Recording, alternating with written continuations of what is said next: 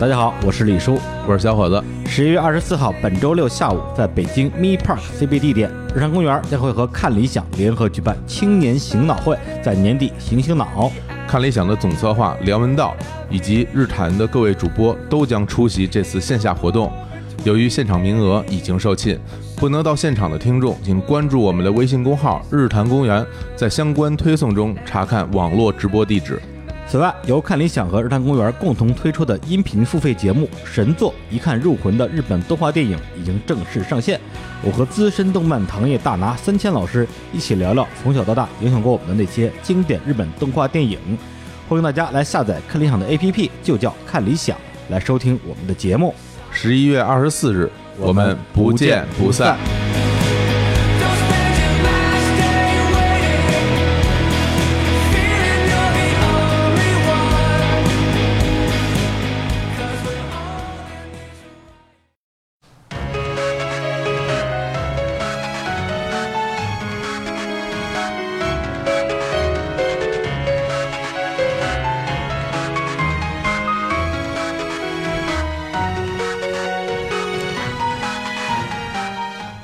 哈喽，大家好，这里是日谈奇妙物语，我是淼叔。我是李叔，我是小伙子，哎，我们今天继续聊这个宫崎勤事件啊，是上次聊到一半儿啊，嗯嗯，聊到宫崎勤已经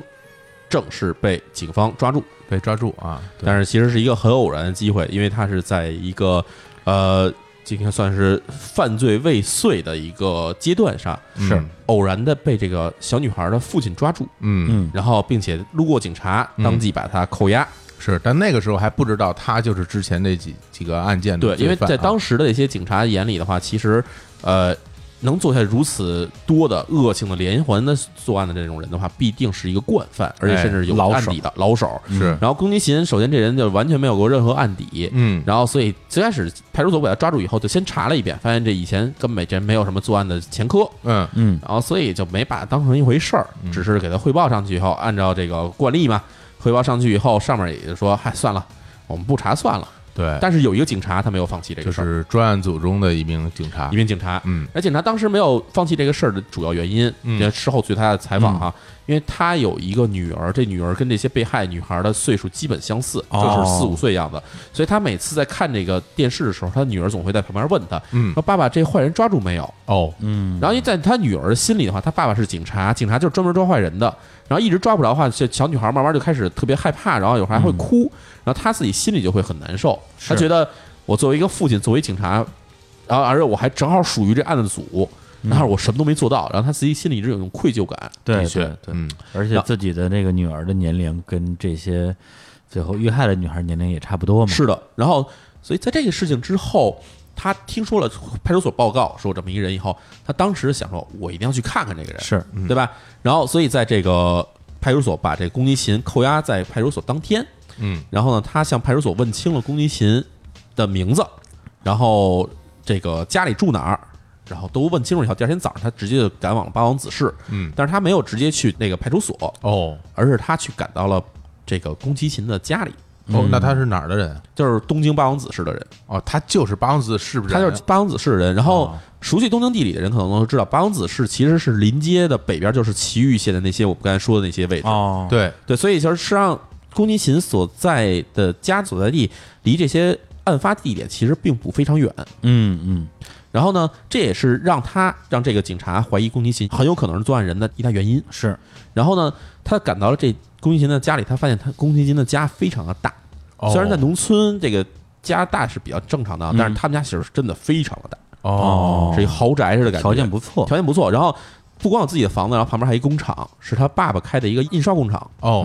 这印刷工厂干什么？就是经常接一些这种印刷什么海报啊、报纸这些活儿。嗯嗯，然后呢，他就去了这家里，然后去问说：“啊、您是这宫崎勤的父亲吗？”然后他爸肯定说：“是啊。”然后他就想说去了解一下宫崎勤是怎么样的。嗯，结果他到家里以后，他发现一个特点就是，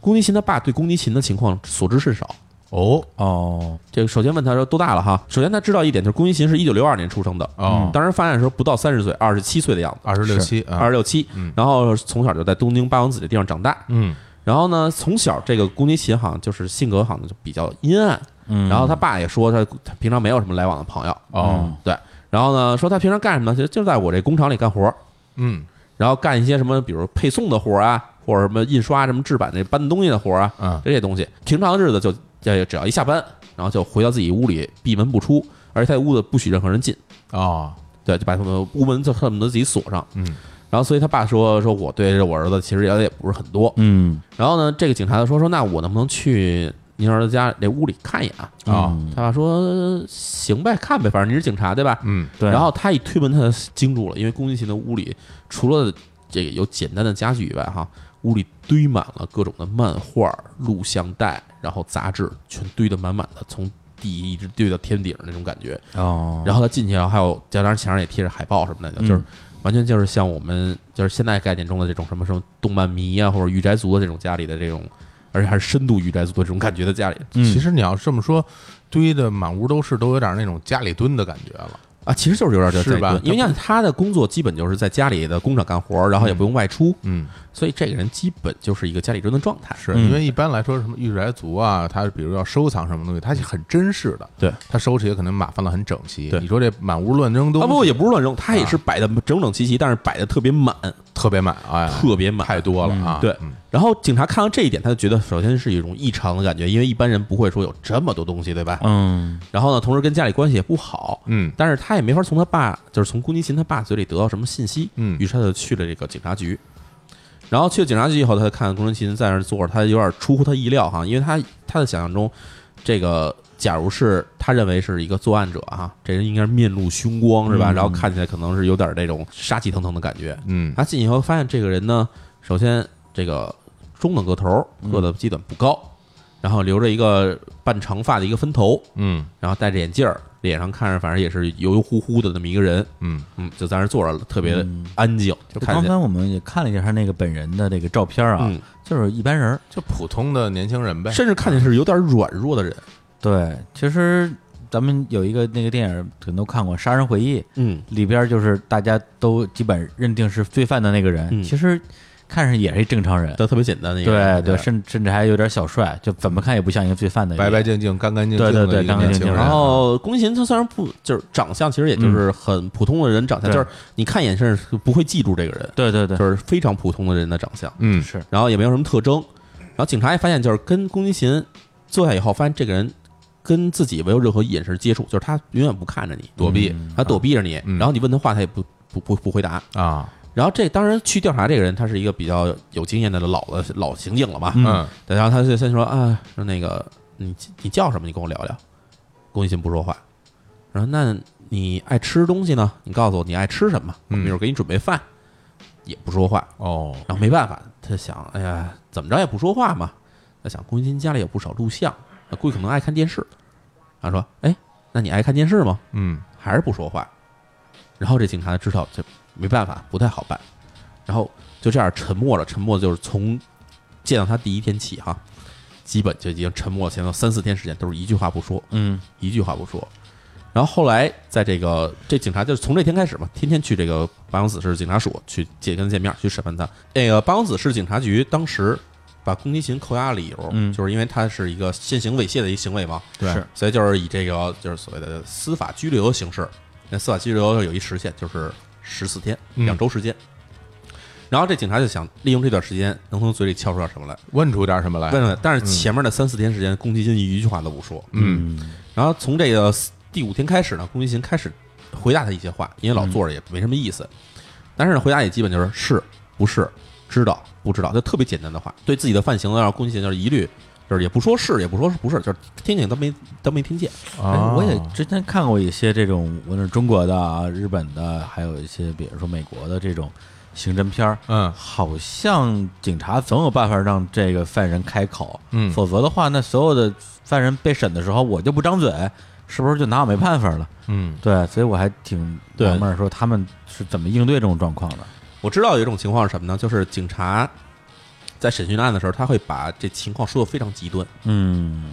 就是比如说这案子可能与你有关的案情，与你无关案情，我全给你说进来，哦，哦拿这事儿压你，就刺激他，刺激他。比如说，我就是可能我就在便利店偷了个东西，嗯然后告诉他，那便利店前两天丢的东西，丢一电视，丢一冰柜嗯嗯啊，是不是应该是你拿的？然后便利店后面那辆车偷了，是不是也是你拿的？这事儿我们现在都有证据，都是你拿的。你老被这么说，你肯定会想反驳呀。哎，哎，对，你一反驳，那就知道了，哎，哪些事儿你干的，哪些事儿不是你干的，你自己该交代了。哎呀啊这是一种方式。情绪上出现波动哈情，商说也不懂。嗯还有一种就是这性格非常坚韧的人，什么都不说，那也有办法。嗯，办法是什么呢？就是用别的事儿去感化你，去刺激你。啊，比如说，哎呀，是吧？你家里爸爸妈妈病了，早点回去赶快说吧，嗯对吧？或者就是，对，你要再不说的话，哈，嗯我们可以找别人。你这同案还有同案犯啊，嗯拿这事儿去炸你。当然，这嗯些话其实都是一种就是警察刑讯时候用的一种技巧。对对对对，嗯警察当时他用的方法，呃，据他自己后来说啊，基本就是不停的在跟宫崎勤聊这个案情，嗯嗯就是你在家你看电视对吧？嗯，你看电视你不可能没看到这新闻对吧？是，对，你看新闻这事儿你怎么想的？哎，哎，我可以拿这事儿去问你，嗯，那你说着说着，你可能就会说出一些在新闻里根本没出现过的细节，哎，哎，还真是哎，这是一个很好的方法。啊嗯然后宫崎勤恰恰就是因为这事儿撂了，哦，这是怎么回事呢？就是从逮捕到八月七号，嗯，这一天，这个宫崎勤的这个拘留时间已经到了，十四哎天，十四天已经到了，嗯所以没办法嘛。这个警察说，那也不能把你放走了呀。对，于是就通知这个这个东京的检察厅的这个八王子分院，嗯所以说说你先起诉他吧。哦，所以就是以当时他这个把这两个女孩叫到山里给他们拍裸照的这个行为，以这叫做强制猥亵诱拐罪，对哎，给他先进行了做一个这逮件捕事儿他已经是个罪犯了，已经是犯罪了对。虽然不是那种杀人犯罪，但其实对也是一个恶性的犯罪。对合对合法的去继续这个拘留你是没有问题的，对，所以把他进行逮捕以后，等于后面就变成羁押时间了。嗯对，羁押时间以后，警察继续得给他审，嗯跟他聊天儿。然后呢，他自己心里可能这个戒心也慢慢放下了，而且时间也长时间也了，长了。对就到了八月九号，也就是他这诱拐罪和这个猥亵罪被逮捕的第二天，嗯他跟警察聊天的时候说漏嘴了。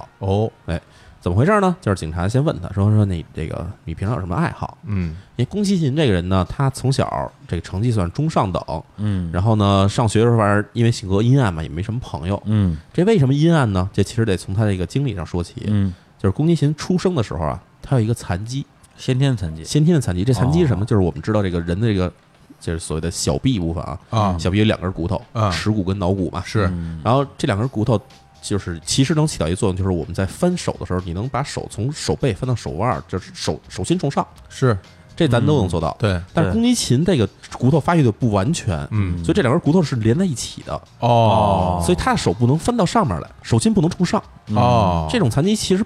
其实很少见，嗯，而且感觉不太明显，对，其实看不出哎来。但是你只要是干个活儿，或者你跟他一块儿去活动，上体育课上体育课就很容易让人发暴现露了，啊，对啊，就比如说我要给你递个东西，就嗯伸手来接，但是你不能伸手，你只能束手去抓。一般人伸手一接，你手心可能手掌冲上嘛，嗯但你如果翻不过来的话，你只能手掌顶多就是冲侧面，对，对，这就很怪，或者跑个四乘一接力啊你接不了棒儿，很多时没候错是这样，对，是吧啊所以宫崎勤他上小学，然后上中学啊，他也要参加一些文体活动嘛。嗯他选择参加什么呢？他去下这个将棋。啊，就日本的一种棋，啊对，他其实跟围棋差不多的那种感觉，也是拿子儿嗯去往下放棋的子儿好像也有点类似中国的军棋那种，有点像军棋，有点对像嗯对，但是呃也有点像中国象棋，啊但是这有一个特点，就是下这个棋啊，手不用冲上，对，一直冲下，拿子儿嗯拿起来再放下，还真是啊，对，就是他啊怕暴露自己的这一点。啊然后只要有同学说你这怎么这手怎么有问题什么的，他会马上跟同学翻脸，啊，对，有这个心理上的一个自卑的因素，包括嗯自己自身残疾，嗯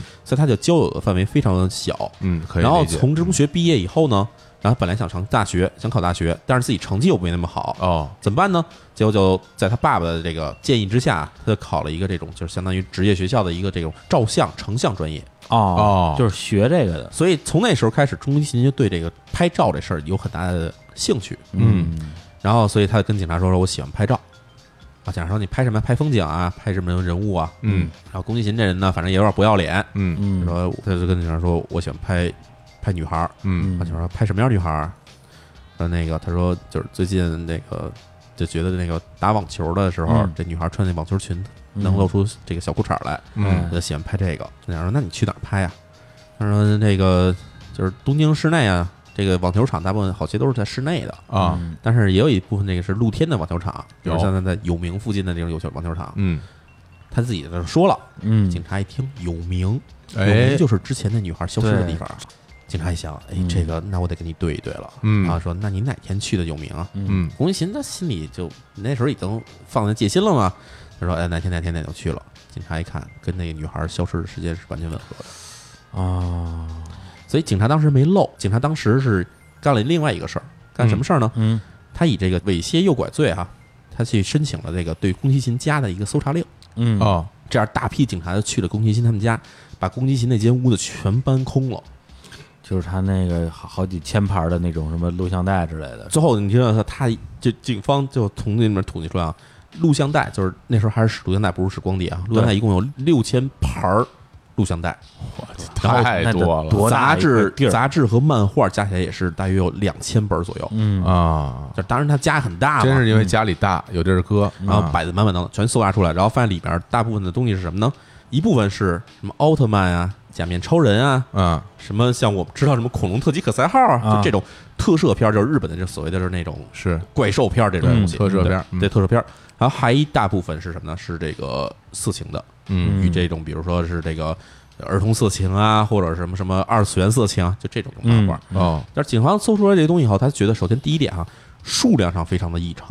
啊，数量是太多了，数量实在太多。对第二嗯，内容题材上来说呢，有可能与这些幼女遇害嗯有一些潜在的联系。对，因为刚刚提到这里边有一部分的内容本身是关于这个像是幼女的色情系列的，对内容而且有一些是这，比如说是虐待、性虐待类型的东西哦存在，嗯嗯嗯所以警方就想这边有可能有联系，于对是就想去对他进行进一步的搜搜查。应该嗯然后另外一部分人就是也是对这个宫崎骏家里进行搜查人，从他的家的那个车嗯哦开始下手，因为尽管。这个小孩儿回忆，根据最开始那个小孩儿目击证人回嗯忆是白白色车，然后宫崎骏开的是一个深蓝色车，嗯是但是呢，从他的车后备箱里发现了几个东西，很奇怪。哦第一，车的后备箱里有血迹，而且有沾着哦血迹的布。哦然后第二是车后备箱有大量的那种，就是咱们以前看的录像带里面，录像带不有那个袋子嘛，蹬出来不是磁那磁带嘛，磁带哦嗯然后大量的那种磁带哦就被蹬出来的被磁带。蹬出来的磁带对就是那种词条呗，对对对对对，就这种东西。嗯然后警方就开始问他：“那你在有名的时候是不是把那个之前我们说的消失的女孩儿，就是野本玲子，是不是把野本玲子拐走了嗯嗯？”吴昕当时肯定否认，没有没有没有没有。对然后但是你在哪儿哪儿哪儿停车了来着，对吧？啊是停车了。那停车的话，你在那儿干嘛？然后我在那儿停车，我再下去下来，在那个自动贩卖机上买买水喝。嗯嗯然后警察说：“真的就是买水吗嗯？”然后真的是买水。然后那当时看是哪辆车，就就是我现在那辆车。嗯那你跟我说一下，你为什么后备箱里有血迹？嗯当时宫崎就慌了，然后呃血迹血血迹是我上次跟一朋友闹着玩儿，把它塞到后车后备箱里，它它磕破了。哦啊然后说那这朋友是谁？嗯朋友叫什么？宫崎勤当时一句话说不出来，因为他没朋友，啊，对， 对这个因为是突然袭击，对他只能现编一个，对他编的时候编就不开。编的时候他就来不及细想这个好不好圆的问题，逻辑对，对，然后这这一问，那僵住了啊，对，然后那那磁带是怎么回事嗯啊？磁带是也是跟朋友玩的时候给那个蹬出来的，啊然后说啊蹬出来的是吧？那这个磁带上沾的那些血迹也是你朋友的吗？那为什么这磁带上血迹跟那个车里的血迹不一样的？还不一样，不一样，哦不是一个人哦。然后当时这个宫崎勤都没话说了，嗯，这说不了了彻底说不出来了。对防线可能是打开一个缺口了，对从这一天开始，宫崎勤就没办法，开始一点一点把自己的犯行开始吐露出来，嗯招待了终于撂了，对吧？嗯说那磁带瞪出来了，你这磁带是不要了是吗？嗯呃，不要了。那原先录的是什么呀？但他也说不出来。啊嗯然后这样呢，警察开始说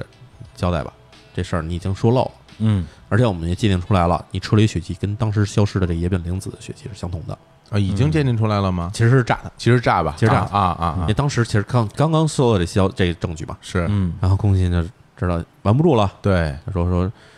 是当天就承认了哈，嗯我我把野本玲子杀了，嗯杀了，然后我给他分尸了，嗯然后分尸，然后丢在了这个之前我们说那墓园的那公共厕所旁边儿，都说了都说了。啊警方说行，那你还得有一个没交代，嗯，头在哪儿呢？因为他把头给切下来了，对，头在哪儿呢？然后他承认啊，我把那个头扔在这个这个墓园附近的山头儿这个山里头了。哦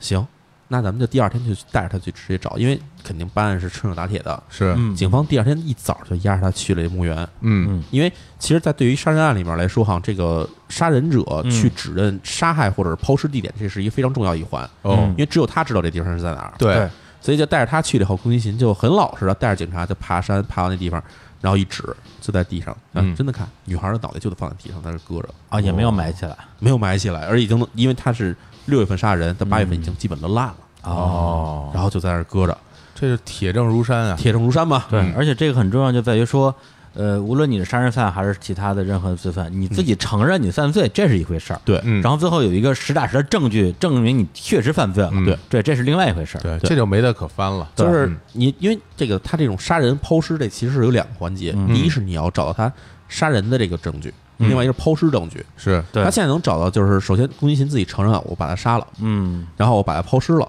那这一部分一部分要要在警方的证据链上一一步一步要确定下来。是是，所以找到头部以后，那你就开始交代吧，嗯怎么回事儿？然后他就开始说说怎么回事儿呢？说当天啊，我这个在这个网球场外面，嗯这个正拍这个女孩呢，嗯拍着拍着，因为这个色心大起，嗯啊对，然后就想，哎，不行，我今天一定要这找个找个女孩儿，嗯然后只要开车回家路上，就路过这个小区的这个公园儿，嗯正好看见这个女孩在那玩儿，嗯然后就给她骗到车上来了。所以宫崎勤承认说啊，我把她骗上车，啊把这个野本玲子带上车以后，这是他在东京做的这个案子，也是他的最后一个案子，那就是第四个，第四个第四个受害者。哦对嗯对他把野本玲子骗上车以后，他当时其实就想了两个事儿，嗯哦第一就是我要给她拍裸照，因为这对宫崎勤来说这是一个必不可少的一个环节。一个仪式性的事儿是吧？呃，或者说其实为了满足他变态性欲的一部分，嗯嗯对。嗯然后第二，他就想说，到底给他杀了以后弄在哪儿？也就是说，他把女孩骗上车的这一点，嗯，就已经决定了这女孩肯定是要被他弄死了，对，因为他那个时候已经是惯犯了已，经是惯犯了。对嗯所以他把女孩在车上骗骗这女孩脱掉衣服，然后开始就车上就开始给她拍照。嗯，然后当时这女孩被强迫脱了衣服，肯定哭嘛，是嗯他觉得这女孩哭的实在太烦，然后又怕被人听到嘛，嗯就在车上把她掐死，掐死之后给她运回了自己家里。哦，所以他回到家，嗯，把车停好，把女孩从车上运下来。当时其实有女孩被弄死了，女孩对尸体弄到弄回自己的屋子的时候，嗯这过程中他的爸爸、他的妈妈都没出来跟他打招呼，哦，就是谁都就跟不跟不在乎，谁也不搭理谁。谁也不搭理谁。然后他运回自己家里，运到自己屋里以后，然后垫上塑料布把这女孩分尸，啊，在家里分的是，在家里进行分尸，太残忍了。进行分尸之后，把女孩再装进袋子里面，嗯然后把脑袋跟那个身体还分开装。嗯，这个袋装身体的袋子，就是后来就是说他给扔到了那个公厕门口，公厕门口。啊那为什么扔到那地方？警察问他，他就说承认说，因为之前的案子全是在埼玉做的案子，嗯然后呢，他这回是在东京拐的人，嗯他想要是扔在东京的话，警察肯定会查东京市的范围，啊然后自己又住在东京的八王子市，他不希望把这个调查重点引到东京来，所以又把这东西又扔到了埼玉。哦，原来如此。为了搅乱这个警方的这明白个了分析的过程，也就是说，他前三个本身这个受害者对人就在奇遇，对，然后最后发抛现尸也在奇遇抛尸也在奇遇。这次呢，他可能是临时起意，对在东京作案，对作案之后说不行，我不能搁在东京，不能把大家的注意力吸引到东京来，是所以又又扔回了又啊奇遇又扔回了奇遇。哦，然后头部为什么要跟身体分开呢？对他自己承认呢，是因为他对女孩的这个爱好啊，嗯，除了拍裸照以外，他还喜欢看女孩的脑袋，就单独把脑袋砍下来，然后把脑袋分给扔了。嗯，这这个常人无法理解。而且这个过程其实跟第一个受害者金野真理嗯其实是一样，你金野真理也是只把脑袋寄回了他们自己家，啊，对对对，对吧都是这个有这个过程。对，然后承认这一点以后，然后警方就开始是把这个前面消失的三个女孩金野真理、吉泽正美，还有难波惠梨香这三个女孩案子拿出来，你得给我交代，你当时你这些是怎么回事儿？嗯对然后宫崎现在开始一样一样交代，这个交代过程实在太恶心了。嗯首先说第一个女孩金野真理哈，金野真理她当天的时候是因为夏天嘛，她跟女孩说说那个呃天太热了，我带你去这个凉快地方，咱吃冷饮吧。嗯那小女孩四岁嘛，嗯那，想着跟着叔叔就上车了，也不懂，也不懂，然后给开了开车就开始往山里开。结果女孩儿她也知道离家里越来越远嘛，女孩儿就开始哭，嗯嗯她一哭，然后这个把女孩儿给掐死了，啊，就在车上就掐就嘴，在车上掐死，然后把女孩儿尸体当时，因为她这等于这是第一次作案，嗯是把女孩儿尸掐死以后，把尸体就扔在了山里头。嗯嗯但是她回到家以后，她会觉得好像没过瘾，嗯她怎么办了呢？她当天晚上去了一家这个出租这个摄像设备的店铺，嗯她租了一台手提手持摄影机，嗯哦然后第二天中午，他又回到了这个抛尸现场，嗯然后他把摄影机支好，对这个尸体进行了猥亵行为，嗯，而且全程用摄像机把它全拍下来了。哦，就他租来的那个摄像机，没错，嗯哦，之后警方根据他的供认，在东京五日市的山里面发现这女孩的遗骨和衣服。哦，对因为头是寄回女孩自己家了。对，对啊，这只是达到了这个身体和衣服。嗯然后警察就问他说：“那你为什么要把头寄回他们家就是啊，对啊，？”然后宫崎勤当时说这话特别让人觉得奇怪。嗯，然后他说：“我其实是为了做善事儿。屁呀、”然后警察就当时在审问他，警察当时想揍他嘛，说：“对啊，嗯你把人杀了，你把头寄回去叫做做善事儿是吧？”对，然后宫崎勤说：“我觉得这个女孩长得那么可爱，嗯然后就这么抛尸荒野，怪惨的。嗯然后把她头寄回去，希望他们家里能给她办个葬礼。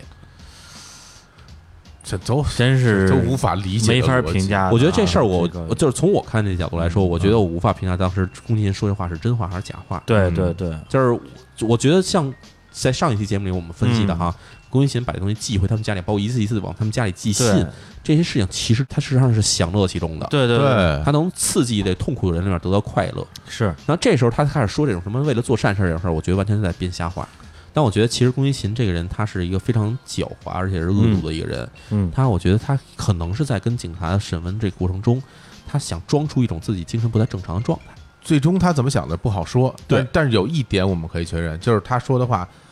可信度极低，极低，对、嗯，就这件事而言吧。对，没错。嗯，然后警方是接着说嘛，嗯第二件案就是吉这个吉泽正美遇害的这个案子。嗯然后呢，当天骗他走的时候正好是秋天，啊，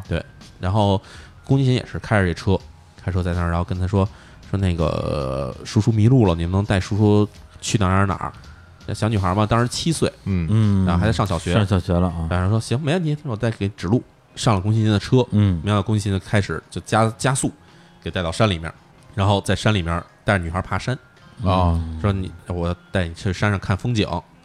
那女孩儿，你像小女孩儿嘛，这一边是被他威胁着，一边也没办法，被他带这么远的地方，只能跟着他走。嗯爬山爬到半路上，他要让女孩儿把衣服脱了，嗯把衣服脱完以后呢，他就把女孩儿给掐死，嗯然后他就故技重施，嗯，又对尸体进行了同样的猥亵行为，嗯而且用摄像机把这个过程拍下来。嗯但在猥亵的行为过程中，他突然感到了一种恐惧感，于是逃离现场，哦，哦然，后这样尸体就一直在一个不知名的角落就一直被放置着。就还留在当时留在案发当现地场啊，然后直到宫崎勤带着警察去当地找到了这具尸体。到第三个案件就是难波惠梨香失踪这个案子，嗯嗯也就是有这个唯一的这个目击证人这个案子。是当时宫崎勤确实开的是一辆深蓝色的轿车，只哦是当时的小孩儿回忆回忆错了。哦哦然后当天已经是冬天了，十二月初了嘛，是所以宫崎勤就以说这个让你上车暖和一下，叔叔带你去一个暖和地方，咱们咱们吃好吃的，哎把他骗到车上。然后呢，宫崎勤一边开着车一边把车上的暖风开到最大，最后的车上已经特别热了。嗯然后他想一辙说：“那你热的话，你就把衣服脱了吧。”嗯，然后小女孩就顺从，把衣服就就脱了，就然后宫崎勤就在这样在车上给她拍摄裸照，并且还把她掐死，嗯然后在这个崎玉县的山中进行了抛尸。对，所以其实这个他这几个事件共同点就是利用这种小孩儿的就天真吧，就不懂事儿吧。你说给你吃个好吃的，或者你给我指个路，或者说你来车上暖和暖和，小孩儿就真跟着走了。是对，我觉得这个主要还是年龄太小了，对这个真是没办法啊，对他对没有那种防范意识。而且小孩儿又那么小，又对他没法进行反抗，嗯然后他就在车上把人掐死。我觉得这种行为简直太恶劣了，太恶劣了。而且是一个怎么说呢？就是他在这三起案件里面都有一个执着的事情，就是嗯他会把这个女孩儿遇害以后，他对尸体进行侮辱、猥亵的行为全拍摄下来。嗯，这个是他满足他自己变态性欲的一个对重要对的一个对点，。这是很已经是很极端的一种变态杀人了。没错，就这些审讯的警察，当时嗯听到这些过程的时候，心里得是什么感受啊？嗯而且你想想，沈群泰警察正好自己家里有一个一模一样是啊大小的一个是女孩儿是，嗯对，听这话的时候，我觉得这个人能忍住不揍他一顿，已经相当不错了，真是，嗯相当不错了。所以警方对这宫崎勤的审讯过程中，他发现呢，宫崎勤这人非常的狡嗯猾，有几点哈。第一呢，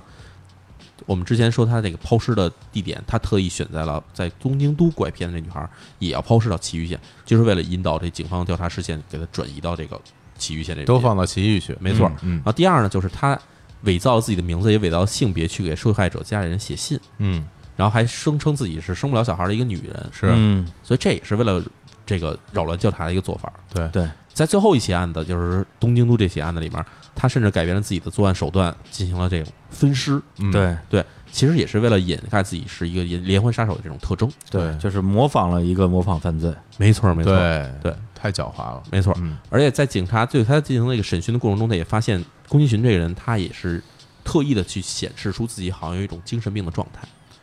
啊，这不跟那个麻原张晃一样吗？对，装疯嘛，装疯嘛装疯卖傻嘛。嗯当然，警方这边也是把这些证词就全收集好了以后，嗯，去交给警察院。嗯所以到八月十一号的时候，警方有了宫崎骏的这些口供，是，嗯就陆续的把这一起一起杀人案全立案，以这个诱拐、杀人、尸体损坏、尸体抛弃的这些罪名，对宫崎骏进行了一次一次的逮捕，对，嗯，就是以正式的罪名进行逮捕。是嗯然后八月二十一号的时候，警方通过观看嗯宫崎骏家里的这个五千七百九十三部录像带里面，就看它内容，嗯然后当然也组织了很多人一块儿看这个内容嘛。是嗯然后最后在里面找到了几段儿，里面有近野真理被杀害以后遭受到侮辱的这个摄影，嗯然后也包括这个野本玲子的相关录像，全发现了。也就是他这些的当时为了满足自己的这种变态性欲，对拍摄的这些录像，最后也成为了他自己犯罪的铁证。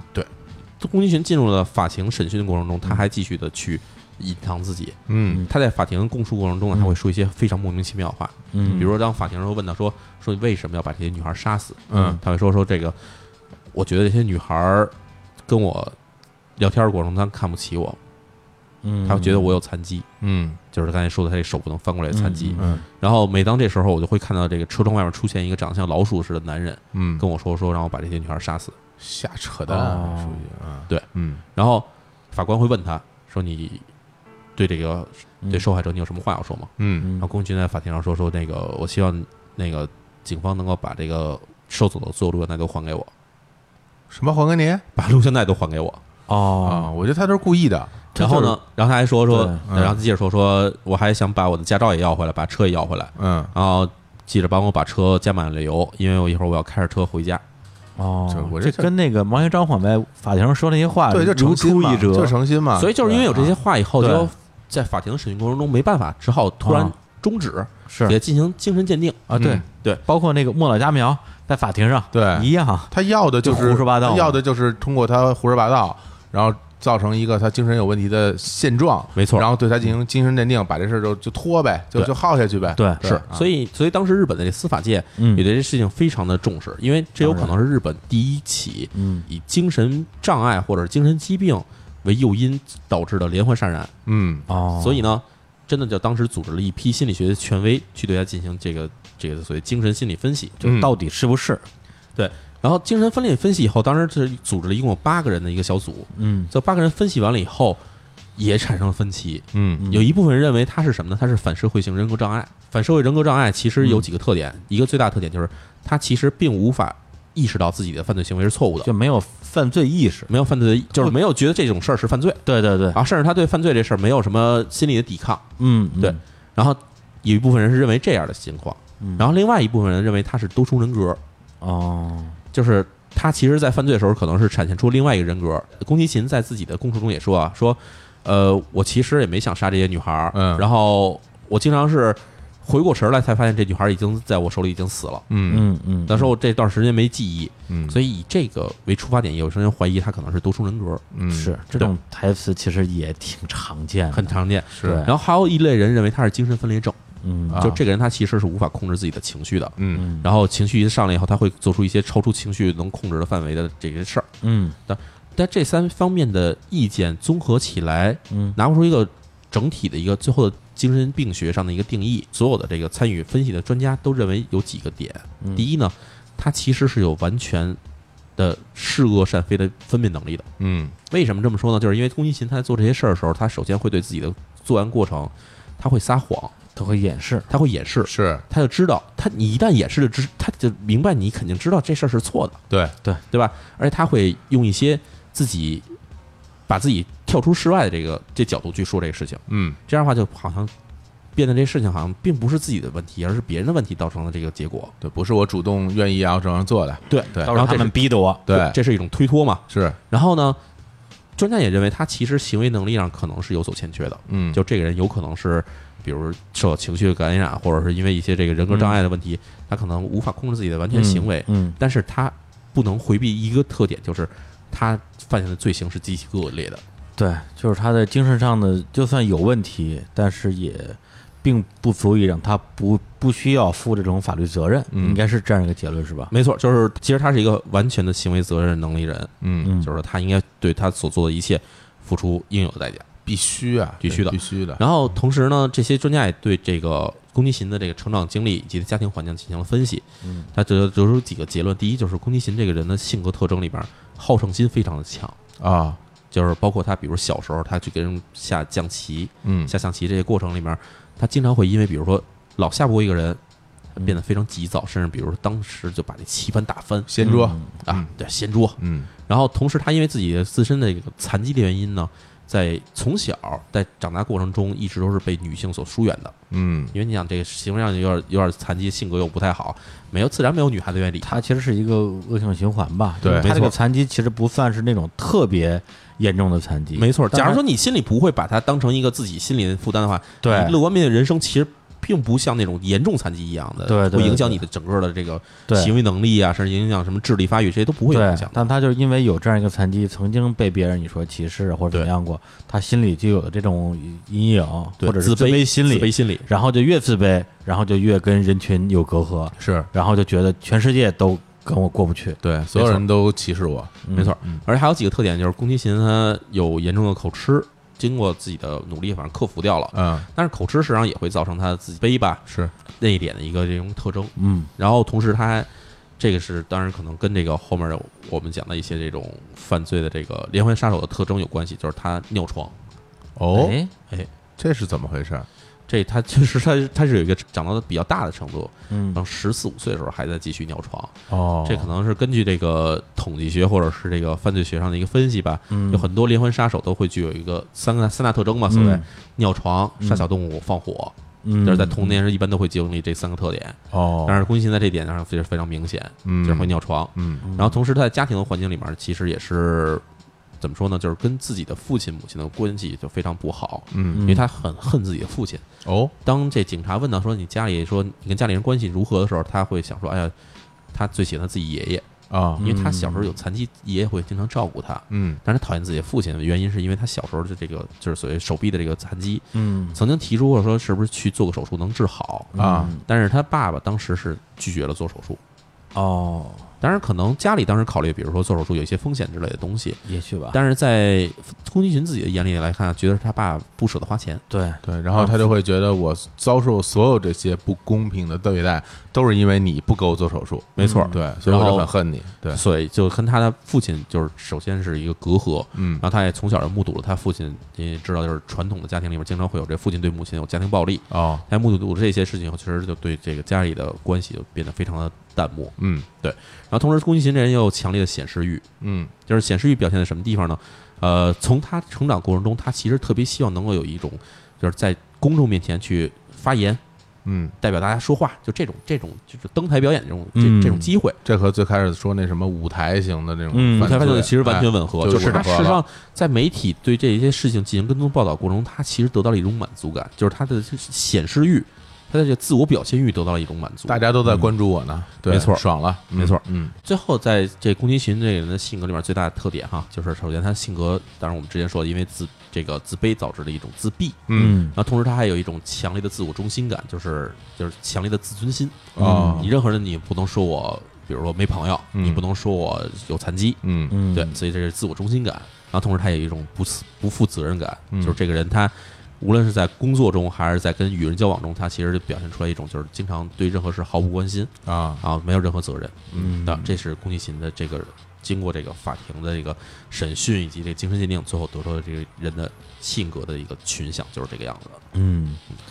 那接下来是不是就马上要到这个法庭宣判的这个时间了？没错，所以在宣判之前呢，我们来放一首歌，这首歌是由追兵林琴带来的《静》。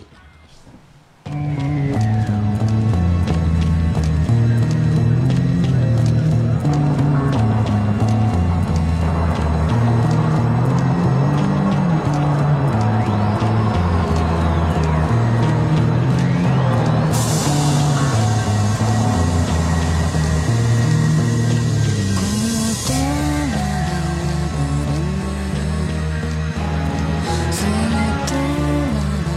っと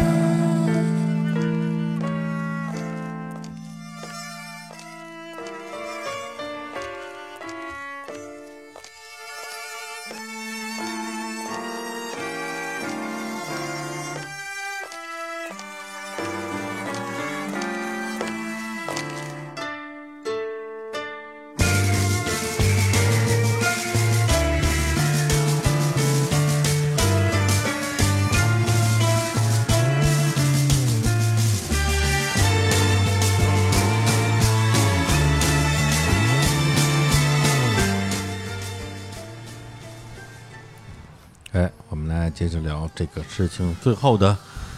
法庭宣判。嗯，法庭宣判呢是在这个一九九七年四月十四日进行的。我们可以知道，就是这个案子从这个这对他进行正式逮捕是一九八九年的八月份，到最后审判，其实中间已经经过了大约八年的时这间。审光审审了八年，对，而且是一审审，哦，原因是因为当时法庭包括警方也提出了有很多在关东地区，在事件前后嗯也有很多幼女失踪案件，哦，包括有很多案件到现在为止都没有破掉，哦，然后会怀疑是宫崎勤所为，是所以当时对他提出的这个审讯的这个案子，其实已经当时达到了对于九九到十起，嗯，但是最后警方可以确定的案子，确实有他所为的，嗯包括他的一句指指证了这个杀人现场的，嗯，只有四起。对，嗯这个经就跟当时咱们当时说那个麻原彰晃，嗯，为什么审那么长时间？对其实有相似之处。对就是已经实锤的嗯命案嗯足够你判死刑的了。对，但是我们得弄清楚有一些其他案件是不是你干没的，错，就是有的案子是你干的，有的案子不是你干的，我们一定要分清楚。弄清楚，要不然如果说现在哎你这死刑的量已经够了，弄死再说，对那有些案子就变成永远变成无头悬案了。万一是你做的，对对吧？我说，万一比如说，我们就为了结案，把这些案子全安在你身上，反正你也得死，对那可能就会放过一些犯罪者。是的，对所以得查清楚这个事所儿。以一共前前后后一共查了八年时间，嗯八年最后的结果是一审判决死刑。嗯，应该当时宫崎勤就提出说我要上诉，是对，然后上诉时间也很长，上诉时间达到了十年时间。嗯，这 个，对，就跟之前那个，哎呀，不知道该说什么好。当然你也知道，就是日本反正是这个这个所谓的这上诉也是基本两级，就是有一个中级法院，还有一个最高法院，对吧？是，对，然后最后的结果是在二零零六年一月十七号判出来的，嗯就是就是所谓的这个东京的最高法庭，嗯好，终审判决死刑确立。嗯，然后，当然我们也知道，其他的一些案子里面，基本上死刑确立以后，这个这个犯人会被关很长时间，也可能不且执行。且不杀呢，对，但是宫崎勤这样的是一个异例，就是在关押他两年多时间，在二零零八年六月十七日的时候，嗯他就被执行了死刑。哦，嗯，但这个首先啊，从他这个终审判决死刑嗯到最后执行，也已经两年半的时间了，两年半这时间时间不短了。对从他这是犯罪到现在为止的话，基本上20年二十年时间对，所以这个也该杀了，嗯该杀嗯早该杀了。该是啊是对，当然，大家也我们之前在节目里也聊过关于这个事儿，他这二十年在监狱里过得肯定不是非常轻松啊，那简直但是生不如死也让他生不如死，也受到了这方面的制裁，没错，对最终也也执行了死刑啊，对，所以就关于这个这个罪大恶极的这种罪犯啊，在日本的司法体系里边，到底是马上执行死刑，从重从快。对，更大快人心，还是让他永远不知道哪天会死，更加能够折磨让他，他每天都在煎熬中度对过。对对其实我们之前探讨过这个问题，专门躺在火里。我现在其实还挺倾向于让他多关一阵子的，是吧？对，，多煎熬煎熬他对。你你觉得啊，我我犯了死刑罪，大不了一死伸呗脑袋就是一刀，哪儿那么便宜你啊？对对吧？嗯其，实我有一个案子，也是准备在之后，我会在自己的那个公众号里面会写到。嗯这是一个就是创下了世界吉尼斯世界纪录的一个案子，嗯哦，是这个这个吉尼斯世界纪录条目是什么？是被判了死刑，然后被关押时间最长的这个人。嗯嗯然后这个人是在当时被判了，应该是七十年代被判了死刑，嗯，然后一直关押到了二零一五年，中间关押了四十六年时间，然后嗯执行死刑了。没有，然后也没执行死刑。哦嗯，就是这个人最后在四十六年嗯就被关押到四十六年的时候，找到新的证据，嗯这新的证据证明他其实是无罪的，哦，但是他就被被在死在死囚里关了四十六年，而且在四十六年里面，这人从最开始还在拼命向外界倾诉说我是被冤枉的，嗯我要不停的上诉，我要不停的要求重审，嗯，到最后这个人彻底就完全疯掉了。那这个也是，这也是一出惨剧嗯啊就这个人在监狱里关到第二十年左右的时间，这个人已经开始在监狱里自称自己是神了。啊每天早上都会说，没有人能杀死我，我是神，我不会死啊，啊！这也是一就反正这也是一个怎么说呢？我觉得这是、嗯就是死刑，一直在你没审清楚之前一直不执行，或者你觉得这事情没有结案之前不执行的，我觉得这是一个这是一个对的事情。对。所以刚才你说他怎么说，就是他四十六年之后，后来发现他是无罪的。本来我第一反应就是说，那虽然他白做了将近五十年的这个冤嗯狱，但至少还活着呀，而且是吧死？而且在自对己因死为前的话，把自己的冤罪洗清了，，对啊，但是一听到他已经疯了，又觉得说可能已经晚了吧，已经晚了，对他确来实讲已经已经晚晚了了，对吧那我？们期待在秒叔公众号上看到这文章啊。嗯对，那回当然，头我们还要说回这宫崎勤这个案子，嗯是吧？是嗯宫崎勤这案子并不是宫崎勤死掉就已经结束了，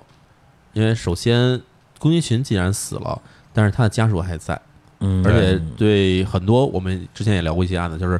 在案件里面相关责任人或者相关的人，他们会觉得自己对这件事情有责任，尤其是对宫崎勤的父亲、母亲来说，嗯这件事情肯定他们是难难逃其责的，对吧？嗯，对，所以呢，这个宫崎勤的父亲当时做了一个事情，就是一九九四年的时候，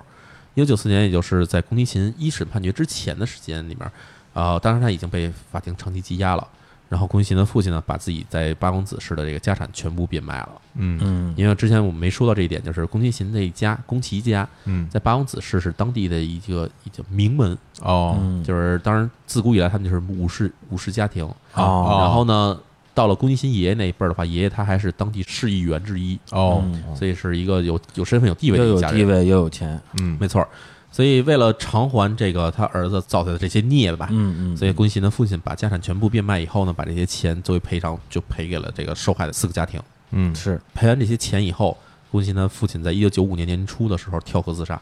哦，对就是说在这个遗嘱嗯宫崎骏的一审死刑还没判的时候，没他错，父亲已经跳河自杀了，没错，这个倒还挺符合日本人的这种武士道精神的吧？对，没有脸继续活下去，没有脸继续活下去。嗯然后说到这宫崎勤他们家里的工厂，工厂的话，他父亲是董事长，然后他的叔叔是这个总经理，啊，然后他父亲自然跳河自杀了以后，这个工厂肯定由他父他他叔叔来继承，对吧？嗯然后呢，这个公司的所有员工集体辞职，嗯嗯然后呢，这叔叔他自己有两个女儿，嗯但是这个他的妻子带着这两个女儿跟他离婚分居，然后离开他们家了。嗯哦，然后宫崎勤的妹妹在这个宫崎勤被判刑之亲后，亲妹妹是亲妹妹吧？哦，呃被判刑以后也遭到了这个退婚，就是嗯，当时的她的男朋友跟她家直接说，我们不能跟你们家有任何血缘关系，解除婚约了，解除婚约。嗯对，对，然后他们家的这房子到目前为止已经被拆除，成为了荒荒地，啊，一片荒芜，然后也没有人用这片地做什么，所以到现在为止一直都是荒芜的。就是家破人亡了，家破就人亡因为他这么一个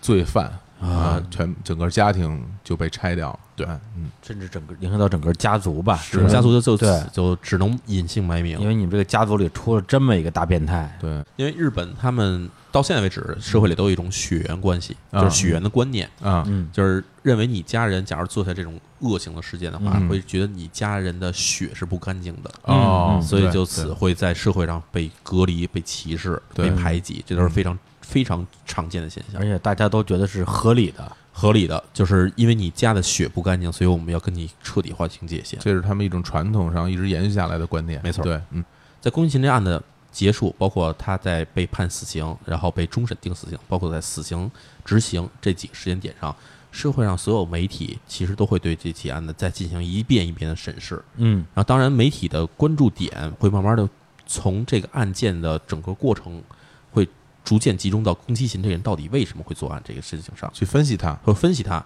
但是呢，有一种倾向是什么呢？就是把宫崎勤这种人去作为一种特定的典型的人提出来。哦因为它的特点就是，首先它会收集一些这个，比如动漫嗯或者是特摄片儿，嗯然后有收集癖，然后同时又恋幼女，嗯然后甚至比如说是这种对幼女进行这种性变态行为，嗯，然后这些特征就会被归结为是御宅族，就是所谓 otaku 是御宅族的特征。对对对，然后这也就是刚才我们也前面也提到过，就是嗯日本社会对这一类人嗯进行一种歧视，或者是对他进行一种污名化的行为。对嗯，就是你们这个群体里边出了这样的人，而且从逻辑上能找到他这种变态行为跟他这种爱好的某种关联性，对对对，那是不是要从你们这个群体本身来下手，对来思考到底是谁出的问题？对，对，因为这个事情特别早之前，我跟那个青年老师在节目里也稍微提到过一嘴，因为就是我跟他，我对我们俩还算是这个御宅族的某种代表吧，啊对，所以这个事情当时在日本对御宅族整个的社会的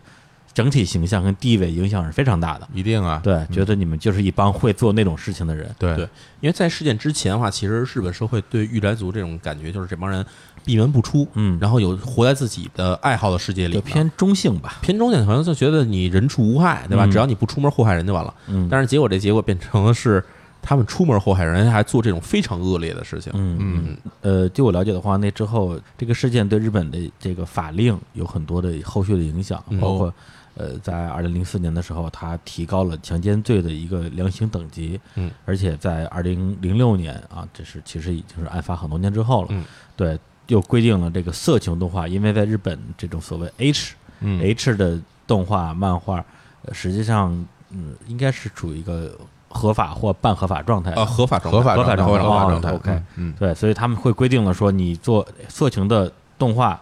漫画可以，但是不能以儿童为主角没错，进行制作跟创作。对，所以这个事情实际上是，呃，无论是从所谓的商业这个部分，还是从呃社会舆论方面，实际上对日本的动漫产业和欧大库御宅族这个群体是有很大的影响的。而且在那之后，在日本其实也连续发生了好几起跟这种无差别杀人或者是连续杀人有关系的事件，比如说二零零四年有一个叫小栗旬事件，在奈良市，然后他最后受受害者的被杀害的方式跟某一个动漫作品的同人作里边的剧情是非常吻合的，对所以这笔账也被算在了。这个御宅族的头上，当然后来也有个说法说，这个人本身他不是御宅族，他知道这个东西而已，哎，对他本身不是那个群体的人。包括之前淼叔在他的公号里写过的，有一个在秋叶原啊杀死七个人的一个人叫加藤之大，对对吧？被捕的时候二十五岁，然后也有人认为他是欧达库，然嗯，后因为这个原因，然后在秋叶原去作案，但是后来发现他其实他也不是，他只是他对二次元的东西完全不感兴趣，对只不过他觉得秋叶原那儿人多，对，所以在那儿实施了作案，所无以差后来别的，嗯，对，所以后来对于这个呃所谓的奥达库这个身份，嗯呃，对宫崎勤作案这件事情的影响，其实在日本国内也有好多种不同的观点，嗯有的是说，哎，这个呃他的所有的这种所谓的罪恶的因子吧，可能是从小到大，因为很多很多的事件。逐步积累而成的，是而他是御宅只是他的其中一个身份而已。对对，然后也有人认为说，他这个所谓的御宅文化就是他犯罪的一个最大的原因，就是看一些色情的内容，而且儿童是色情的内儿容童，色情，对，对，然后呢，甚至还从里边看到了某种参照嗯啊，去进行犯罪，几种观点吧。当时在日本也有很多人在讨论，然后这像之前我跟秦老师也提到过这个事件，对嗯整个动动漫产业那几年的一个巨大的影响。对，但是我觉得其实。包括其实像美国也好，还像中国也好，现在也在实行一种认定方式，嗯就是在你的电脑或者你的持有的这种移动设备里面发现了有这种儿童色情的东西的话，肯定会对你进行惩罚。是我觉得这是其实是一个正常的事情，就算我们无法确定你持有这种东西肯定会造成犯罪，嗯但是我们无法否认的一点是，这种东西有可能会教唆犯罪，嗯，或者说可能会通过它展现出来，比如说对幼女、对儿童进行这种性侵也好，或者是儿童色情这东西，来去诱使你的这种所谓的在性方面的选择口味上倾向于这方面。嗯啊，这东西我觉得是不能容忍的。嗯嗯，因为它其实挑战的是一种我们对于色情的这定义的是的最基本的理解，嗯就是我们其实原先认为，比如说是成人的东西，嗯，但是成人跟成人之间的这种，比如色情内容，可能呃，尽管可能在我国是。不是不允许的那啊不允许。但是不允其实，在许世界上来说的话，它就算是合法色情里在面，很它多其实国家是是合法的是是普遍的。对，但是，假如你要是成年人把这种手段伸向了未成年人，嗯那这嗯其实就是一个可以说是有违人伦的一种行为了。是，那么这一点在就是咱们刚刚提到的一些所谓的色情产业相对合法化的国家，比如说日本，嗯牵扯到未成年都是要入刑的。对呃，零容忍，我觉得这事是非常正常的。嗯，对，但是与此同时，我觉得就是当时呃，整个日本社会上嗯对御宅族的这种判断和这种口评吧，嗯就是一下就会觉得说，哎，这御宅族就会做这种事情，嗯然后这个罪犯是你们其中的一员，所以你们这些人是是有问题的，或者说你们的血液都是肮脏用的，的用难听说，你们这都是罪犯的底子，嗯就这这种这种强行的建立联系，我个人倒是不是很认同的，嗯因为大家就是一种完全的群体化，对对模呃模板化，对，嗯这么去去看待他这个、这个件事儿，而且其实我不是说替他开脱什么，嗯就比如他收集很多。特摄的录像带，嗯对我就我觉得没有任何问题，没有关系。对吧？因为奥特曼、可 赛这这种这种东西有什么问题呢？比嗯对如他喜欢，我收集很多。我哪怕我收集一盘儿，我收集一百盘儿，像他，我收集六千盘儿，我家有地儿放，这没有任何问题，嗯没有关系对有问题的是他做了这些违法犯罪的事情是有是问题的，没错但是我们不能把他的个人的爱好和他的犯罪行为，首先在他这件事上做强关联。对与此同时，我们不能把他这种爱好和其他有同样爱好人再做强关联。但是我觉得其实有嗯一点是，比如说哈，嗯就是当然人可能都会有各种各样的收集癖，嗯，但是你收集东西是不是违法？这东西其实是应该进行界定那的，肯定，嗯对吧那肯定，就是对刚才你说的，比如收集奥特曼的录像带没关系，没问题。对但是你要收集，比如说这个你收集 H 的，嗯那么在你嗯所在的国家，对违法就违法，不违法就不违不违。法，对对，那你收集幼女的，那那就一一定定是不违行法的，那就一定不行。对一定是违法的。对应该根对据它内容去进行区分。对，但是但如果你收集了关于幼女题材的这个录像带，嗯，该如何惩处你是应该按照这个方式来惩处你。对，按照你并收不集涉及物品，对，但不能以这个来断定说你是一个罪犯，这是两回事儿。嗯就是对吧不能直接链接到你是一个可能会进行连环杀害幼女、对是对的，性侵幼是女的，这是么一个的，案是件的。，对嗯嗯，这种东西，我觉得就是逻辑上来说的话，尽管可能我们简单或者说这个痛快的逻辑分解，就对是，你只要看这个幼女色情片儿，你就是一个杀害幼女的犯罪犯。这种逻辑虽然说说起来比较轻松，啊嗯对但实际上中间很难建立起来真正有固定联系的东西，或者对对对很难界定实锤的东西出来。对，这是一个粗暴的方式。嗯对，所以就是说从呃结论来讲的话，我我个人的判断就是说，那么这个杀人犯罪，啊嗯那罪大恶极。对那么对于这种牵扯到未成年群体的嗯，性文化类内容，嗯那我也支持淼叔说的，但对的确是应该是零容忍。的确，对无论那是幼女还是小男孩儿都一样的，对对这都对一样的。对啊是啊因为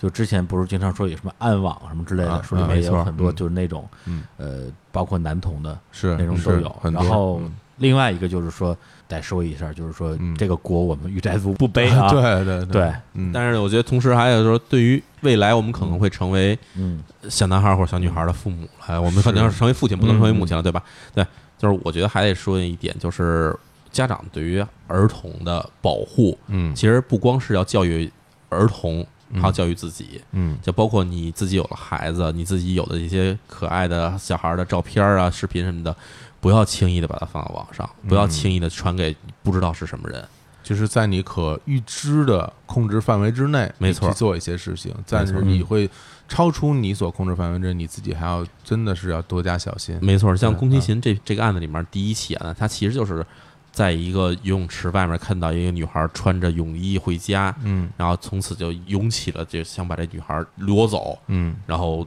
进行这个性侵，嗯，就这些行为的想法。所以这其实是一个我们无法忽视的点，就是他不知道什么时候就会看到你们家孩子。就这种人，他其实可能真的平时是一个看起来很很不起眼的一个人，嗯，但有可能就会抱着这种犯罪心理在看待你们家孩子的一举一动。当然我们不能说这个事儿出现了就是家长的责任，其实这个责任当然是要属于罪犯的责任了，嗯对吧？他这个人做这样的坏事，应该他负所有的责任。没错，对但是我们为了避免这种事情的发生，我们能多做一点就多做一点，对，多小心一点就多因小为心你一点。真等到这个事儿发生了，你让他去负责任，是，对于真正遭遇这种事儿的家长来讲的话，于事无补的呀。对对嗯对，所以其实因为比如我住那小区里边有一小学，嗯，然后每天一到早上时间，这小区就堵死了。对，全都是送孩子上学的。对对，有时候我自己出行也觉得很不方便，是然后也会想说，哎，我们小时候都自己上学，对那时候家里谁家有车呀？嗯对，有自行车，但你可能送你上个学，到了。小学三四年级之后，都自己走路上学。现在孩子怎么这么娇气啊？ 现在一想想，哎呀，其实也也有能必理要解的，也能理解。对对特别是你真是甭远了，因为小时候因为住的都近嘛。对，你说现在真是小学生离这个学校有个几公里，嗯，真的有挺远的。对啊，你怎么去啊？对你要想说自己坐公交车，好像是挺危险的。对，而且我觉得还是要有一套健全的机制，嗯，去防范。震慑，我觉得去震慑这些可能存在的犯罪行为啊这。么说，我突然想起一事儿来，嗯就是我在今年有一次嗯旅行，我在一个日本的一个小村子里面，嗯这村子里面有一个小学校，这小学校基本上现在可能也就只剩下大约十几个学生了。房子盖很老，那房子是明治时代盖的，也就是说它到现在已经是一百三四十年的一个木质的建筑，嗯所以基本上属于当地的一个有点儿怎么说文化古迹意思的这么一个地方。嗯然后他在外面就会贴一张纸出来，因为很多人来了是专门为了嗯拍这建筑，他会贴一张纸，写着说说您可以拍这建筑，但是千万不要拍里面的孩子的脸，嗯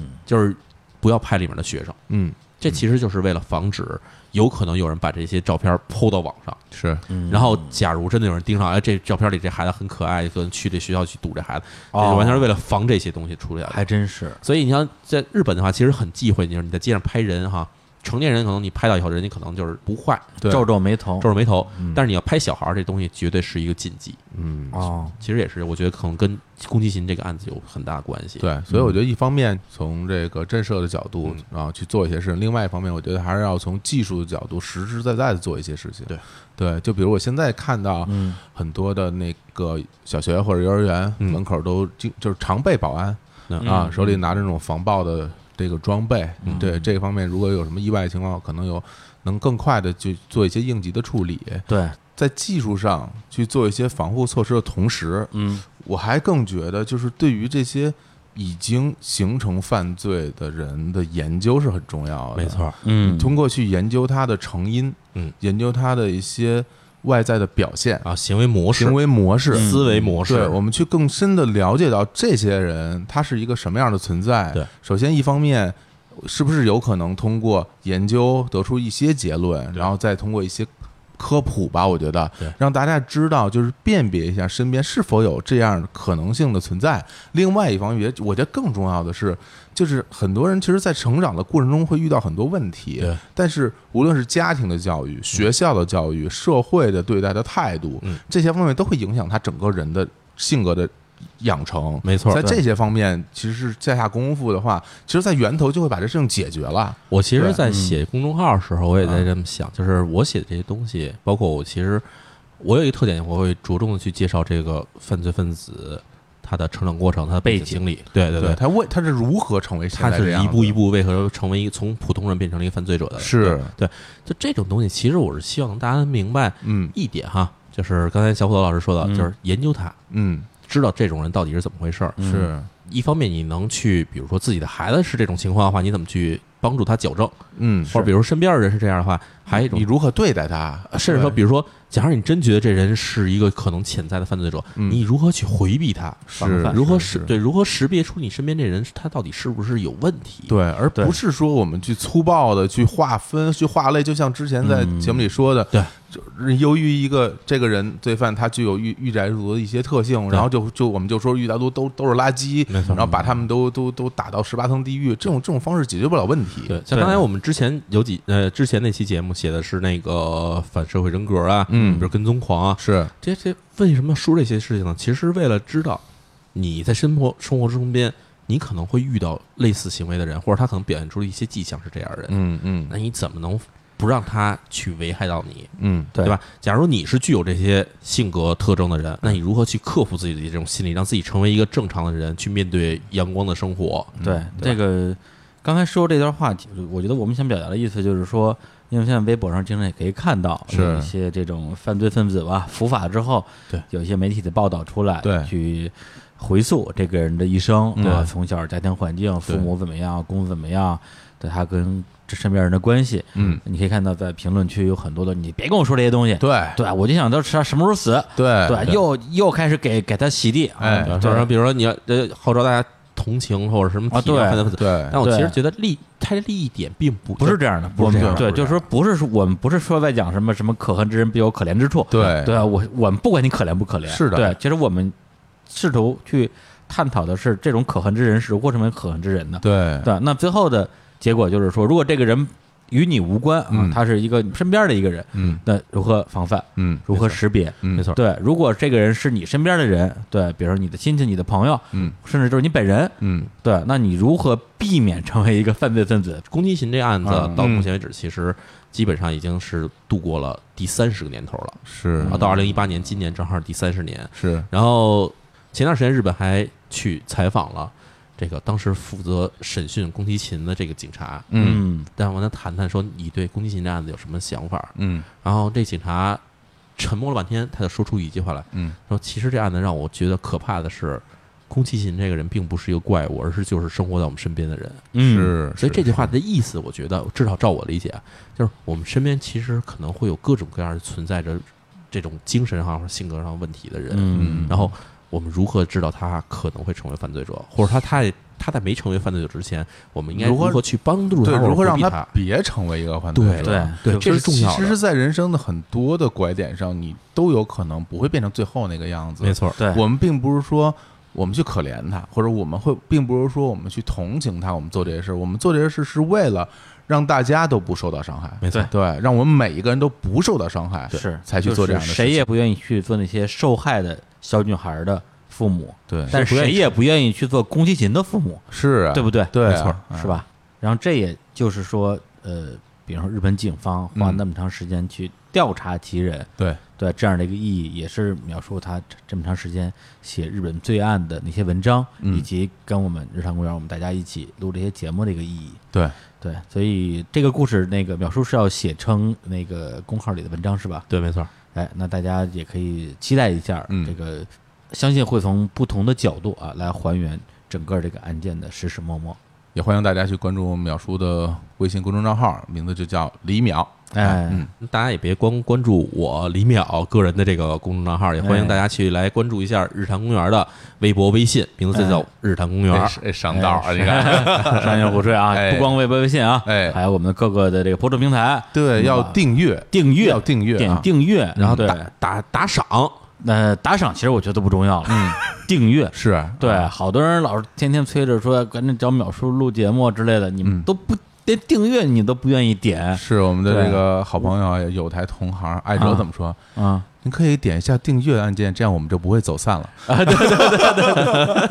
对啊，那那我们换个说法，嗯你如果不点订阅按钮，我们就封杀淼叔，哎 呦，不让他来。那可可怕那可真不行，那马上得订阅 了。哎，我我都我都有改回回得多点几次订阅，多点他就取消订阅了。哎好了好了好了好好，哎那最后再来首歌，嗯 OK 啊、最后一首歌我们还是来自于追名林琴的《卡里索梅欧托梅》。嗯好，好，那在这首歌里边结束这期的节目，跟大家说再见，拜拜。拜拜。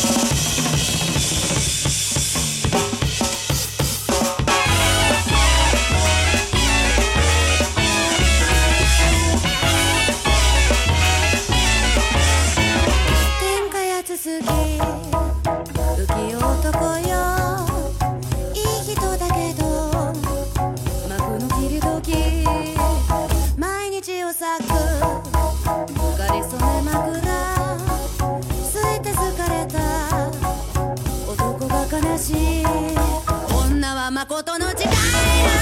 ないよないが芝居さこれが晴れがめくるめだあ秋の空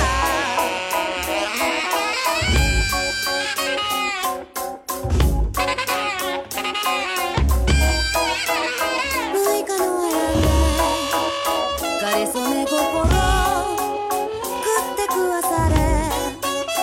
男は悲しい女は嘘をついたっていいじゃないかその茶番で流し込んでなくちゃきっともう狂ってるっていけない男いる男はじわるもないわい切っても切っても切れぬあ幕の内